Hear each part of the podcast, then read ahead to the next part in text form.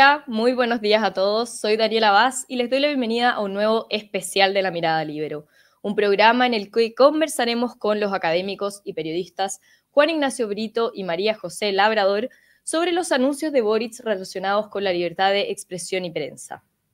Durante la cuenta pública que vimos este miércoles, el presidente relevó la importancia de que exista un sistema de medios plural y que proteja la libertad de opinión y expresión. Luego anunció que la vocera de gobierno, Camila Vallejo, estaría estudiando un mecanismo legal para resguardar esta libertad de prensa y la firma de un convenio entre el Estado y tres universidades estatales. ¿Están el pluralismo y la libertad de expresión y prensa amenazados en Chile como para que se necesite un mecanismo que los defienda? Antes de partir, contarles que este programa es posible gracias a la red Libero. Si quieren saber más sobre esta red o inscribirse en ella, lo pueden hacer en el link que está en la descripción de este video. Saludamos entonces al ex decano de comunicación de la Universidad de los Andes, Juan Ignacio Brito, y a la profesora investigadora de la UDD y antes directora de periodismo en la Universidad Mayor, María José Labrador. ¿Cómo están? Bienvenidos. Hola, hola a todos. Hola Daniela, hola María José, hola también a los que están viendo, escuchando esto.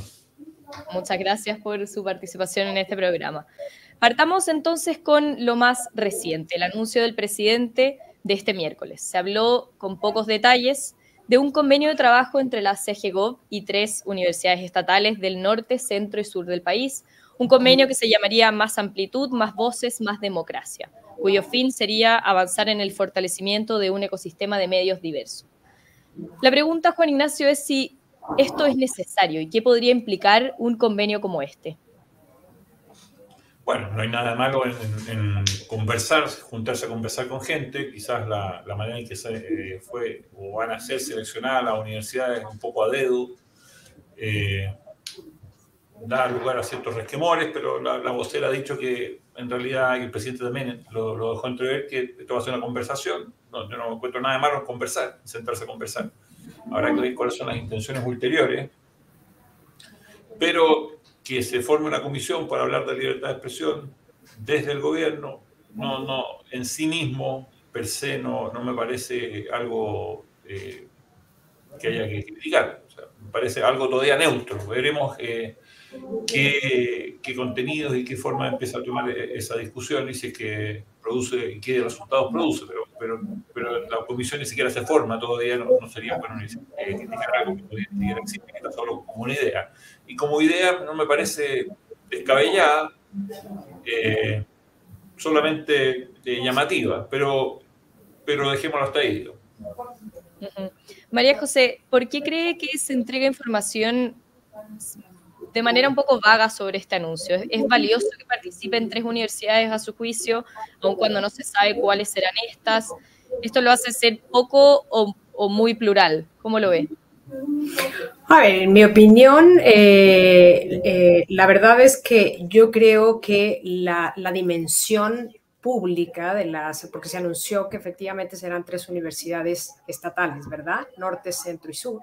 Y por lo tanto, lo que uno esperaría es que eh, a esa discusión o a, a este debate se, se, incluyera también no solo universidades del ámbito público, sino por supuesto también universidades del ámbito privado. De hecho, eh, haría honor, digamos, al nombre, ¿no? Muchas voces, democracia, varias miradas, ¿no? En este sentido, creo que es muy importante que se, que se incluya en, la discusión a, otras universidades. Y por cierto que también aquí hay un tema muy interesante, que es el, concurso, digamos, que desde el del gobierno se ha hecho particularmente con la NID, eh, que es el de pluralismo informativo, ¿no? El sistema de, pluralismo informativo y, en este sentido también yo creo que hay una discusión muy amplia entre todos los investigadores que hemos tenido la oportunidad de participar en este fondo y de generar también propuestas interesantes al respecto. ¿no? Entonces también sería, me parece a mí, plausible que participaran eh, investigadores de las facultades de comunicación que han tenido experiencia en este proyecto, que precisamente eh,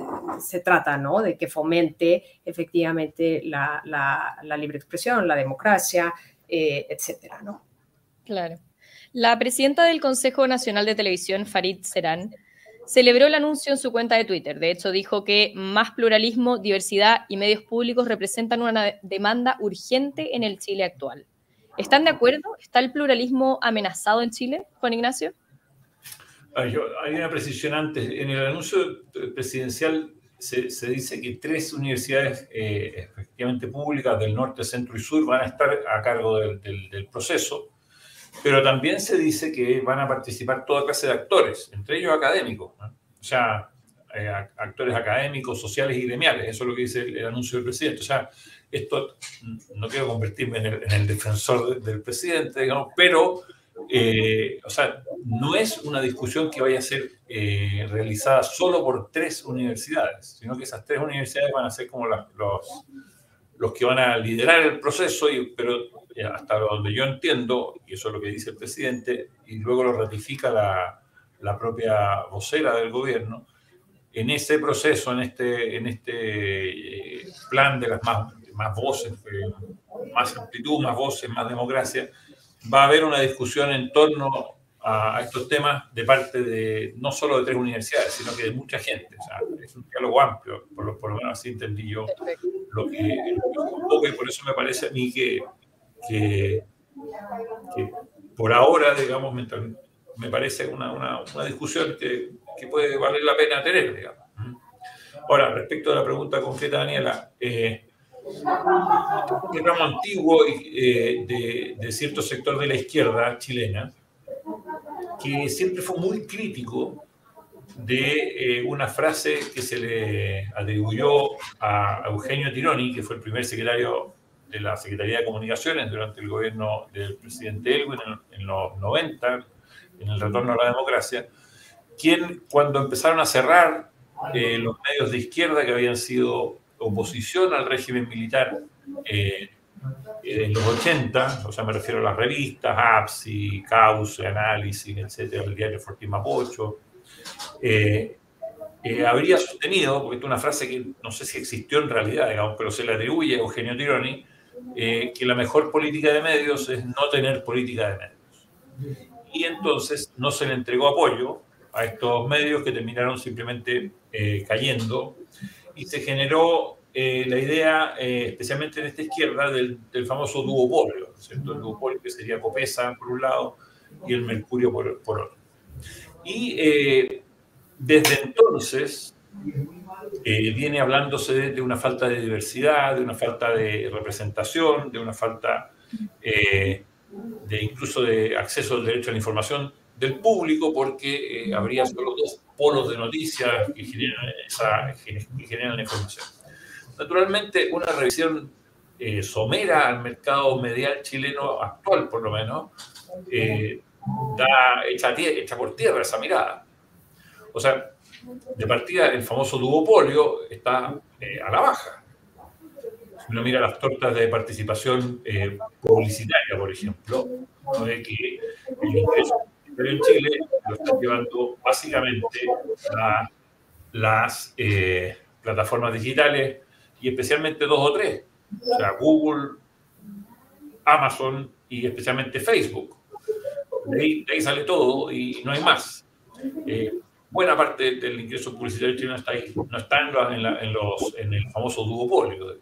En términos de contenido, o sea, de generación de contenido, hoy tenemos un sinnúmero de plataformas, muchas de ellas digitales, eh, abiertas, eh, gracias a que la, tecnología digital ha bajado las barreras de entrada al ingreso de los medios. Y diría yo que eh, lo que hemos ido viendo es que todo el mundo como que le escapa más bien a la prensa escrita tradicional, a esa que tiene que se imprime en papel y que tiene que ser distribuida, que hoy es muy cara y cuyos modelos de negocio están entredichos no solo en Chile, sino que en todas partes. Eh, y que han surgido, por ejemplo, el libro es un, es un ejemplo, es un, es un caso eh, han surgido un sinnúmero de plataformas eh, noticiosas eh, en el ámbito digital y también en otros ámbitos. O sea, hay radio de distintos signos políticos. En el ámbito digital uno podría decir que predomina un número, por lo menos número, elementos de izquierda, incluso alguna izquierda bastante radical. El sitio de noticias más visitado en Chile es el sitio de Radio Bio, Bio hasta donde yo sé y por supuesto nadie podría decir que Radio Bio, Bio es un sitio de derecha, etcétera, etcétera. Entonces, eh, creo yo que es algo curioso, por no decir eh, paradójico, que el gobierno que se identifica como de la nueva generación, de los jóvenes, eh, tenga una mirada tan anticuada respecto del mercado de los medios y como que no se ha subido en este aspecto a, la tecnología digital, que es la que prolifera hoy, que es por donde se informa la enorme mayoría de los chilenos. La enorme mayoría de los chilenos dice que se informa por redes sociales, más que por televisión incluso ahora. Eh, y que eh, insista en que lo que hay que hacer es fundar medios tradicionales, lo cual es eh, curioso. Parte de esta crítica del duopolio la ha hecho Daniel Jadwe o el Partido Comunista. En esa misma línea va mi siguiente pregunta para María José. El énfasis de ser garante en libertad de Boric puede ir en desacuerdo con estas posturas que hemos visto de ministros o integrantes de su coalición la ministra de la, CGO, de la Camila Vallejo, que es la encargada de llevar a cabo estos mecanismos y este convenio, es del Partido Comunista y apoyó a Daniel Jadwe, quien en su programa habló de una ley de medios, criticó el duopolio y dijo que no hay pluralismo porque los medios están en manos de privados. ¿Le parece que estos anuncios reviven la tesis del Partido Comunista? ¿Tienen alguna relación? A ver, se podría interpretar que en cierto sentido sí. Yo ahí coincido también con Juan Ignacio en esta mirada que es, eh, me parece también un poco anticuada en este sentido, ¿no? Que no se vea el mercado relevante que hoy en día está concentrado, por supuesto, que en las redes. Sin embargo, creo que el anuncio que, que, admite más interpretación o más cuestionamientos que podríamos hacer ante eh, lo que se dijo en la cuenta pública es prácticamente este mecanismo legal eh, en el que se estaría trabajando, ¿no? Y entonces uno ahí se pregunta cuál es finalmente ese mecanismo legal que se va a hacer para resguardar, dice él, los derechos asociados a la comunicación, que nosotros entendemos, por supuesto, que esos derechos no son más que la libertad de opinión, la libertad de expresión, la libertad de información, etcétera. Y por tanto, ahí eso sí me parece que admite un análisis interesante, ¿no? Porque a mí me parece particularmente que no está amenazado en Chile el tema de la libertad de expresión. Incluso la Relatoría de la Libertad de Expresión ha dicho que en Chile efectivamente, ¿no? Hay temas que eh, fallan, ¿no? Acabamos de ver este caso particular de, la periodista eh, en, el barrio Meix, pero sin embargo eh, no se ha visto una identificación de casos como los que hace eh, la UNESCO, ¿no? Particularmente en este último eh, evento que hubo, esta iniciativa, ¿no? Presentada de la Conferencia Global de la UNESCO, eh, apoyada también por la Fundación Henry Ford, ¿no? Yo creo que por ahí va un poco también esta interpretación que podríamos hacer sobre lo que el presidente nos quiere decir eh, y que queda un poco vago, ¿no? Pero yo creo que un poco va sobre esta línea de proteger a los periodistas. Ahora uno se pregunta cómo en Chile se protege a los periodistas si en realidad no es un país Chile en este sentido que tenga los conflictos que tiene México, que tiene Venezuela, que tiene Colombia, eh, muchos asociados, por cierto, a, narcotráfico o a, temas de criminales, ¿verdad?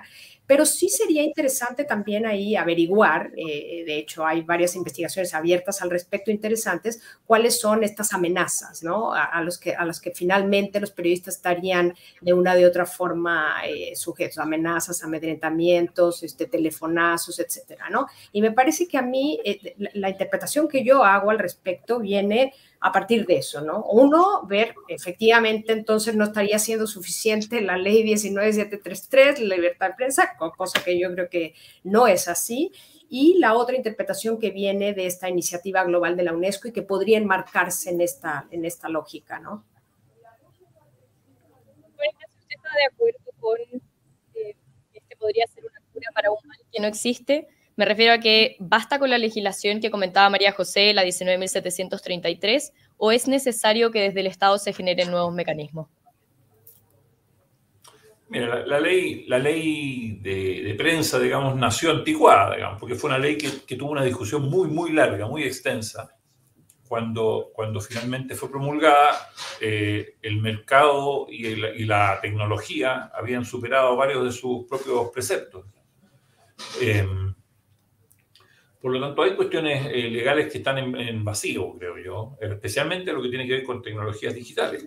Eh, eh, respecto de la responsabilidad de, los soportes digitales, de muchos de ellos, especialmente las redes sociales.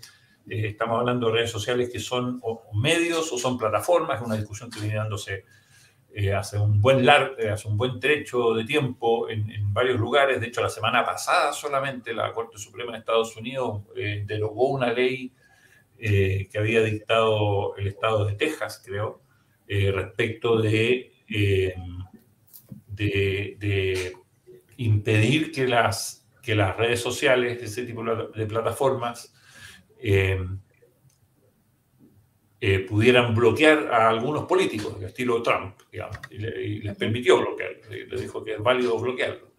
Eh, entonces, ahí hay una serie de cosas que no están cubiertas en la ley chilena, que no se han discutido ni siquiera, y por lo tanto también tiene que ver algunas cuestiones con la propiedad intelectual que se producen, que se en Australia. Eh, Australia ha regulado la, eh, la manera en que plataformas como Google, Amazon o Facebook u otras, o Twitter, etcétera, eh, reproducen contenidos de medios tradicionales, llevándose las ganancias sin ninguno de los costos, digamos. O sea, hay temas ahí que, que hay que discutir creo que... Ahora, que tengan que ver con lo que entendemos tradicionalmente como amenazas a la libertad de expresión, como las que mencionaba María José, yo creo que, no, digamos. pienso que, que en términos de libertad de expresión, este país es un país donde básicamente quien quiere fundar un medio puede hacerlo, no, no hay una libertad de prensa amplia y de hecho ha ocurrido eh, y ocurre todos los días eh, o muy frecuentemente. Eh, quien quiera decir lo que quiera decir, y es más cosa aprender la televisión, digamos, eh, incluso con cuestiones bastante eh, de dudoso, incluso buen gusto. Recuerdo un programa de, la red donde se, se, básicamente se, se, un programa de personas transgénero que eh, hacían ofensas, creo yo, a la, a la, religión católica, etcétera. Esas cosas pasan por televisión y no hay censura previa, o sea, eso, pasó, salió por televisión. Entiendo que luego el Consejo Nacional de Televisión lo, lo castigó, pero no hay censura previa. Eh, por lo tanto, no hay ese tipo de problemas que uno podría decir, mira, eh, eh, amenazan que se produzcan contenidos críticos respecto a ciertos sectores eh, o de otros. Tampoco hasta el momento, a pesar de que hay una infiltración creciente en narcotráfico, se observa ese tipo de eh, conducta eh, que, se, puede apreciar en países como, como México, ¿no es cierto? Y cuestiones así. Entonces, hay cuestiones que mejorar en esa ley, no me cabe ninguna duda. no sé si van por el lado de la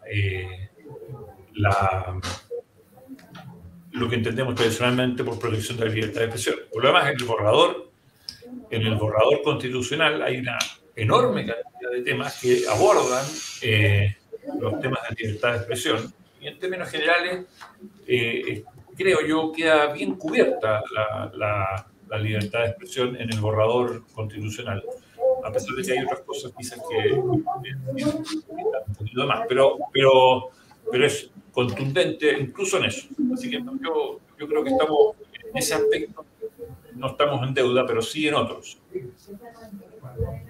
María José, ¿cuál cree usted que pueden ser las acciones concretas que puede tomar el Estado para robustecer la, la, labor de los medios sin generar estos mecanismos? Porque ya hay quienes dicen que mientras más intervención del Estado, menos libertad para los medios de comunicación. Bueno, claro, ahí yo efectivamente tomo también lo que dice Juan Ignacio, creo que se debería de hacer, eh, eh, eh, dar una mirada. Yo incluso en algún momento pude conversar este tema con algunos de los abogados que participaban en el equipo del Ministerio de Justicia eh, del exministro Larraín, por ejemplo, y ahí hay un tema muy interesante en lo que es efectivamente la protección de datos de carácter personal, el derecho a la privacidad, etcétera, que Europa ya ha hecho una mirada importante, ¿no? hacia estas eh, reglamento de la protección de datos de carácter personal, etcétera, se debería efectivamente de ver hacia allá, ver hacia el tema de las tecnologías digitales. Me parece que ahí hay un tema que está en revisión y, que Europa en este sentido eh, va a tener ahí un tema muy importante referencial respecto a América Latina, incluso creo que en Estados Unidos, sobre lo que va a ser eh, la ley de servicios digitales que en teoría estaría en vigor, entraría en vigor en el 2024. 2024, ¿no? En este sentido, yo creo que hay un interesante análisis al respecto porque eh, se va a normar efectivamente sobre no solo el derecho a privacidad, el acceso a la información, la transparencia, sino también precisamente sobre la desinformación,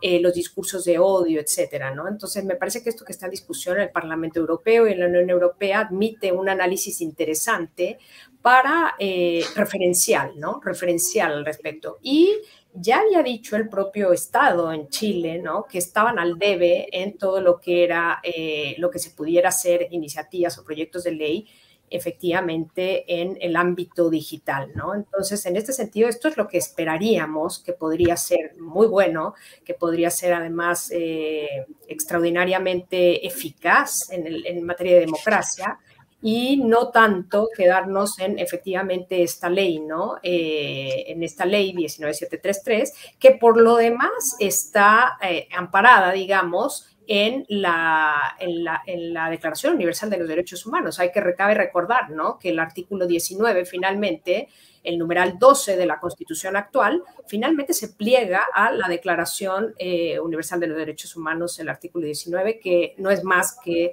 eh, la libertad de expresión. Y en este sentido, me parece, al igual que lo que comentaba Juan Ignacio, que está suficientemente cubierto en el borrador el tema. Lo que tendríamos que avanzar es a temas ya mucho, de mucho mayor, eh, me parece a mí, complejidad y que resguarden, por supuesto, a las nuevas generaciones, ¿no? sobre todo adolescentes, infancia, respecto a eh, todo el uso ¿no? que se hace hoy en día y el consumo prácticamente informativo, de, y no solo informativo, por supuesto que otros más, en, en redes, ¿no? mucho más que en, los medios tradicionales, por así decirlo, de comunicación. Perfecto, en honor al tiempo tenemos que ir terminando, pero voy a cerrar con una última pregunta que nos hace Verónica Monita de la Red Libero. Ella pregunta muy brevemente para los dos. ¿Cómo creen que han reaccionado los periodistas y los medios en general a estos anuncios que podrían amenazar la libertad de prensa o generarle mecanismos que resguardan esto. ¿Cree que ha faltado firmeza? Partamos con María José y luego terminamos con Juan Ignacio. En, mi opinión, más que firmeza, ha faltado más declaraciones. O sea, me parece que se ha comentado poco. Eh, nosotros incluso hemos hecho algunas intervenciones, ¿verdad? Algunas columnas, etcétera, pero me parece que se ha comentado poco, que a lo mejor no se le ha dado en mayor importancia, porque también se está a la espera de ver efectivamente cómo se hace o cómo se genera esta discusión en particular que eh, atendiendo la precisión que hace Juan Ignacio de que efectivamente van a participar otros actores, mi temor ahí es que más bien el ancla van a ser estas tres eh, universidades estatales. Efectivamente se va a abrir ¿no? a más actores, pero habría que ver eh, qué tan eficaz es, este sistema, porque me parece a mí que ahí también, al igual que hay eh, universidades del sistema público, debiera haber también universidades, más allá de que haya otros actores y que efectivamente esto se tenga una discusión mucho más amplia, ¿no? Entonces, en este sentido, me parece que claro, estamos a la espera de saber cómo se va a generar esta discusión, de qué se va a hablar ahí.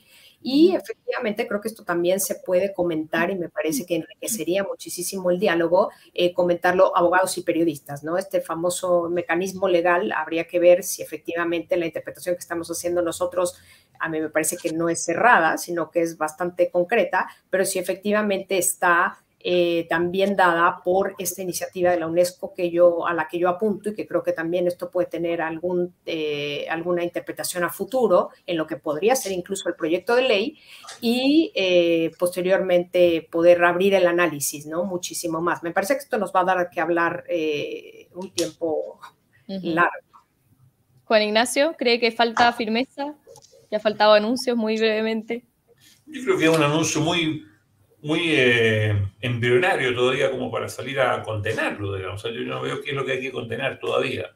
Yo sí veo algunos peligros ahí en el horizonte eh, o cuestiones a las que hay que poner atención. Una es que hay una tendencia, que hasta el momento ha sido contenida, pero existe una tendencia en ciertos sectores de izquierda radical que en algunos minutos incluso han sido abrazados o por lo menos eh, sostenidos por algunos miembros del gobierno respecto del negacionismo, lo que, lo que se denomina negacionismo, digamos. O sea que eh, eh, ahí hay, hay un sector fuerte que, que, reclama cierto derecho a la verdad histórica e incluso la verdad histórica muy, muy reciente respecto de los acontecimientos de octubre del 2019, por ejemplo.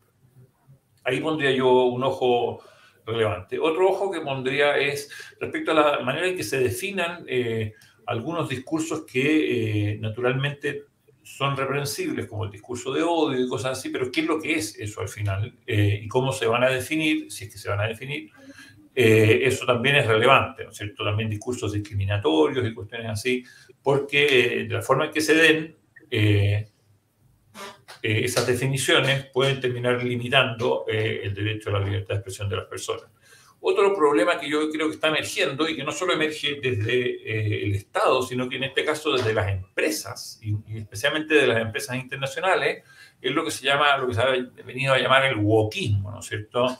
O sea, este lenguaje woke o alerta o despierto respecto de lo que podríamos llamar la corrección política impulsada por empresas que tienen un gran poder en el mercado y que logran entonces determinar, eh, poner condiciones incluso a sus proveedores, por ejemplo, respecto de cómo tratar temas que deberían ser abordados por la sociedad o incluso legalmente a través de los representantes en el Congreso, pero no a través de empresas que no tienen ninguna representación eh, democrática, sino que solamente tienen el poder del dinero, eh, en este caso empresas multinacionales.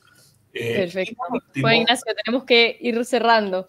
Sí, perdón. Y por último, hay un tema que, que sí queda explícito o, claro en el, discurso presidencial, que es la inauguración o la creación de medios públicos. Eh, y ahí habrá que ver qué tipo de medios públicos son, cuál es su verdadera autonomía, porque la autonomía eh, es clave, eh, quién los va a financiar, porque si son financiados por el Estado, su autonomía es dudosa, y cuál va a ser su orientación ideológica. Perfecto. Juan Ignacio, María José, les agradezco muchísimo su participación en este nuevo especial y su importante visión sobre libertad de prensa. También le agradezco a todos quienes nos están viendo, especialmente a los miembros de la Red Libero, y nos volveremos a encontrar en un próximo especial. Muchas gracias. Gracias, Daniela. Gracias a todos.